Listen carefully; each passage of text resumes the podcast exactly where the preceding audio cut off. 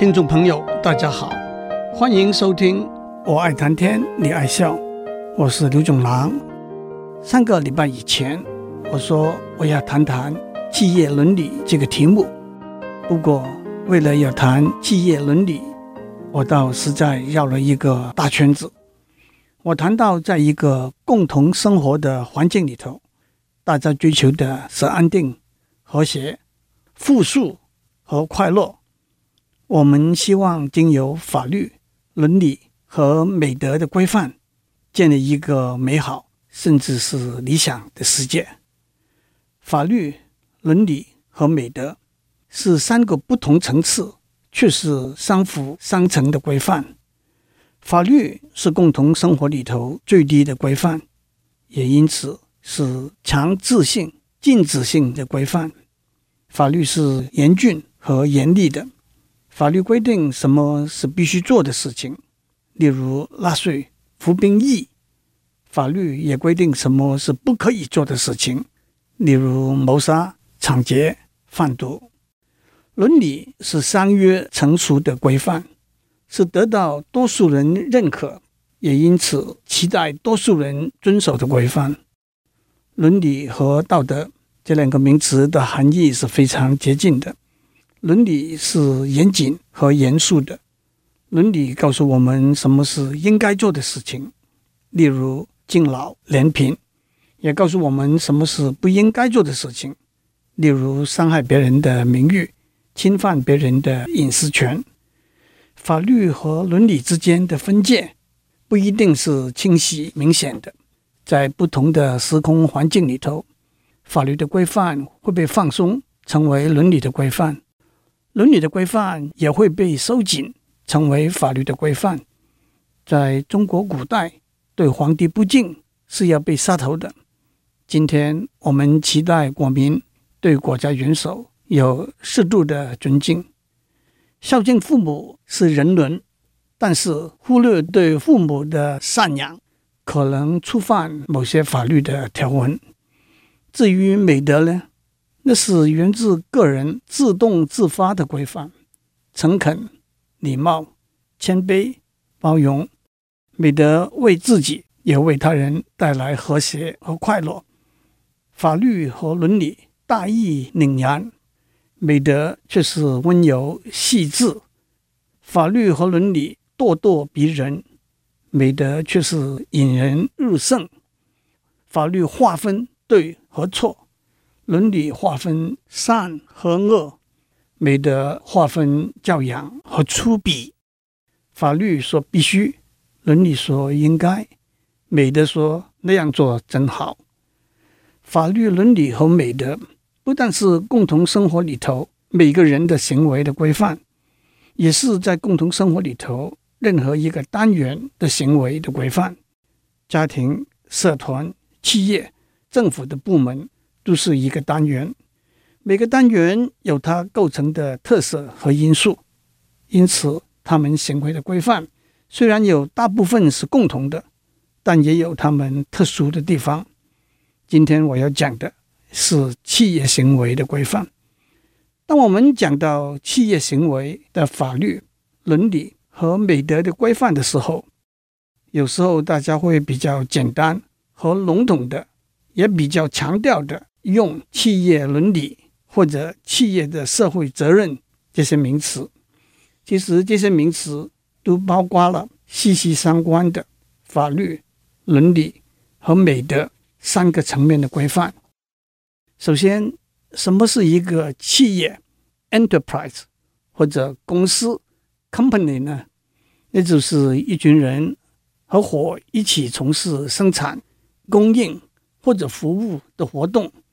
并且以盈利为目的的一个组织，一个企业百分之一百属于这个企业在公开的股票市场发行的股票的持有人，也就是股东。一个企业的经营者是由股东选择委托的经营团队，这包括董事会，由董事会选出来的董事长和由董事长带领的执行团队。虽然有若干最重要的决定必须由全体股东在股东会上面通过，但是在今天，只是一个少具规模的中型企业，股东人数已经是相当多，而且分散，经营团队对股东会的影响力还是相当大的。因此，当我们谈企业伦理的时候，我们谈的往往是经营团队如何按照法律、伦理和美德的规范来经营这个由股东交托给他们的企业。首先，让我们谈企业和他的股东的关系。从原始的基本观念来说，这是一个非常单纯的关系。股东们把他们的钱交托给经营团队，最主要也差不多是唯一的目的，就是期待经营团队帮他们赚钱。在报上，我们都曾经看过，在一年一度的股东大会上。台积电的张忠谋董事长、联发科的蔡明介董事长，都有美丽的小股东向他们献花，表示感谢之意。这可以说是股东和经营团队之间一个美好的关系的例子。在新约圣经马太福音第二十五章里头有一个故事，在路加福音第十九章里头也有一个相似的故事。有一个主人外出旅行之前，把五块金子、两块金子和一块金子分别交给他的三个仆人。当主人回来的时候，第一个仆人跟主人回报说：“我用您给我的五块金子替您赚了五块金子，这里一共是十块金子。”第二个仆人跟主人回报说：“我用您给我的两块金子。”替您赚了两块金子，这里一共是四块金子。第三个仆人说：“我用手帕把您给我的一块金子包起来，埋在泥土里头，这里就是您原来那块金子。”这一个故事有几层不同的含义，在这里我用这个故事指出，企业经营团队必须牢记，他们是股东的仆人。股东把金子交托给他们，他们必须用他们的智慧和努力，兢兢业业为股东谋求最佳的回报。这也就是孔子的大同世界里头的选贤与能，也就是柏拉图的理想国里头的智慧和勇敢的基本德性。经营团队接受了股东的委托，一方面要积极进取。为股东谋求利润，另外一方面也要建立简朴清廉的企业文化。换句话说，股东的钱不可以轻易浪费。近年来，在企业里头，一个最为人诟病的事情，就是经营团队，特别是高层管理人员庞大的、令人咋舌的报酬，这包括薪水、红利、配股权和退休金。在最极端的情形之下，数目可以高到每年数千万，甚至一两亿美金。这就是所谓“肥猫”。肥猫这个词源自英文 “fat cat”，原来的意思是收入富裕、挥霍阔绰的人的意思。而且公司赔钱的时候，巨额的薪水和红利照样拿；执行不力、表现不佳被辞退的时候，巨额的退休金照样拿，这就是所谓“黄金降落伞 ”（Golden Parachute）。不久以前，美国汽车工业面临经济危机，汽车公司的高级主管却包了豪华的私人飞机到首都华盛顿向政府求救。接受政府财务援助的公司却在豪华的度假旅馆举行主管会议，都是滥用。浪费属于股东们的钱的例子，有一个笑话说：爸爸下了班回家，看到儿子带回来老师的信，说儿子在学校偷别的同学的铅笔，受到惩罚。爸爸很生气的跟儿子说：“我从公司带了那么多的铅笔回来给你用，为什么还要去偷别人的铅笔？”同时，让我也举一些正面的例子。多年以来，微软的董事长 Bill Gates 每年的薪水是六十万美元，加上红利不到一百万美元，不分任何股票。以前 Intel 的董事长 Andy Grove 在公司跟别的员工一样，使用一个用隔板隔开来不到一百平方尺的空间作为办公室。他在员工餐厅用餐，出差的时候坐飞机坐的是经济舱，租车自己开，租的是最便宜的小车。我也听过在台湾有些大企业信封要里外翻过来用两次，铅笔削得很短了，要缴回去才能够换新的。我认得一位在台湾高科技界非常受大家尊重的大老板，我算和他很熟，常常在一起开会。我发现他有一个好习惯，他洗手之后从来不抽用擦手纸，却从口袋里掏出手帕。来把手擦干，这都是珍惜资源、珍惜股东的钱的例子。不过，经营团队除了没有遵守积极进取、善用股东的钱，连简朴清廉、珍惜股东的钱的基本原则做了，虽然合法却不合情、不合理的事情之外，有更多的例子，经营团队运用不法的手段盗窃股东。交托给他们的钱，例如经由虚假的交易行为，把公司的钱掏空，转入私人名下；采购的时候索取回扣，销售的时候接受贿赂，那就都逾越了最低的法律规范了。我们在上面讲到企业伦理里头，企业和股东之间的关系，接下来让我们讲。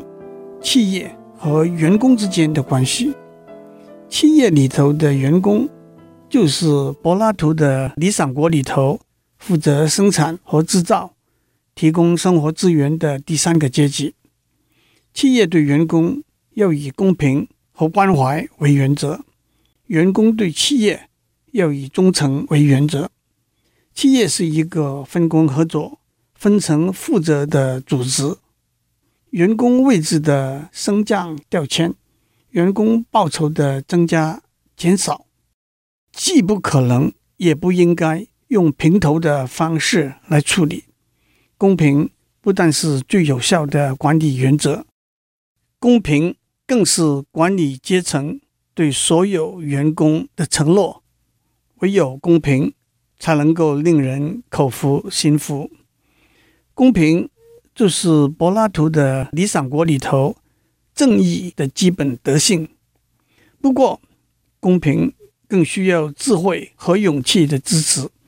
智慧帮助我们做公平的决定，勇气帮助我们执行公平的决定。关怀是企业对员工的另外一个原则。员工不能仅仅被看成生产和赚钱的工具，也因此。不能在生产和赚钱的前提之下被亏待和剥削。工作的时间、工作的条件、工作上的要求、工作上的压力和工作机会的保障，必须在法令的规范上面加上人性的关怀。生产线上的技术工人、行销部门里头的销售人员、研发部门里头的工程师，甚至管理阶层的经理。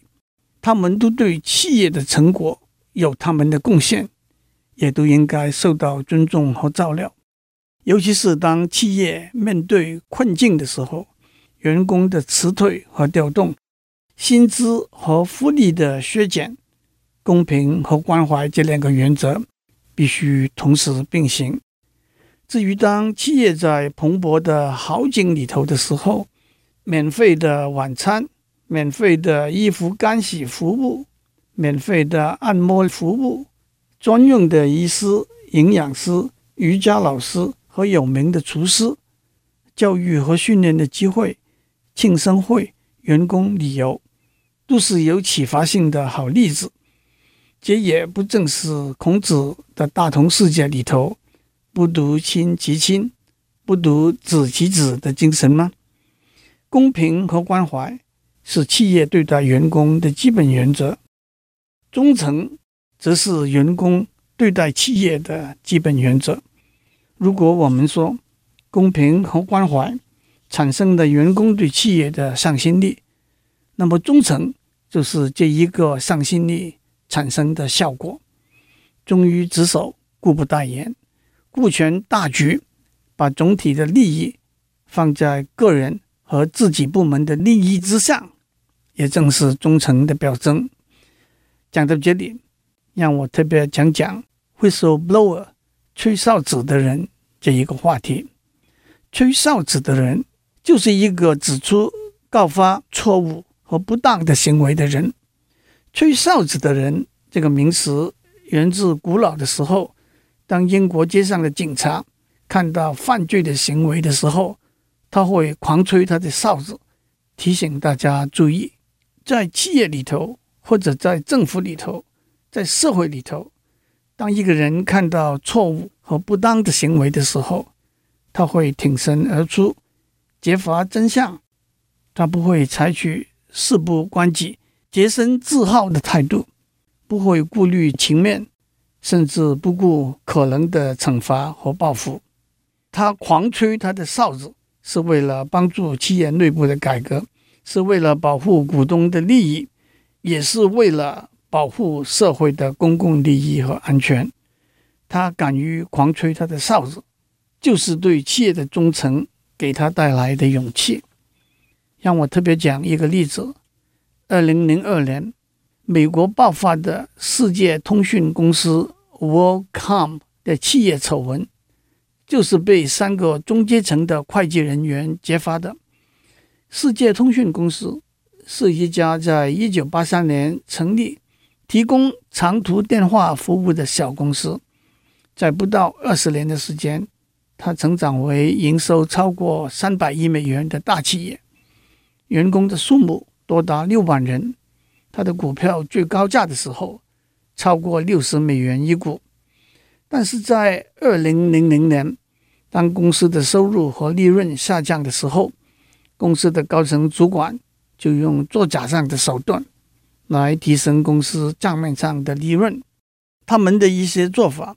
包括把放在储备款项里头用来支付应付款项的钱拿出来改成营业收入，把经常支出改列为资本支出，经常支出必须列为当年的支出，资本支出可以分成多年在未来摊付。这样一来一往，增加了公司的收入，减低了公司当年的支出。假账的数目高达一百一十亿美元，本来是赔钱的账，反而变成赚钱的账，公司股票的价格也因此给抬起来了。二零零二年七月，这个弊案爆发之后，世界通讯公司申请破产保护，它的股票的价值大概还不够付打一个长途电话的费用，几个高层主管都被起诉。判刑，他的 CEO 目前正在狱中服二十五年的刑期。我特别提出这个例子，不但因为这是美国有史以来最大的企业财务弊案之一，更因为揭发这个弊案的是公司里头三个中阶层的内部财务稽核人员，他们从一个可疑的电脑费用项目开始。挖掘、收集证据，虽然遇到同情而不愿意合作的同僚，遇到使用拖延、推脱策略的丧失，面临被解雇的威胁和其他的压力，但是他们锲而不舍，把真相找出来。他们的行为展示了他们对公司、对正义的关心和忠诚。祝您有个平安的一天。我们下周再见。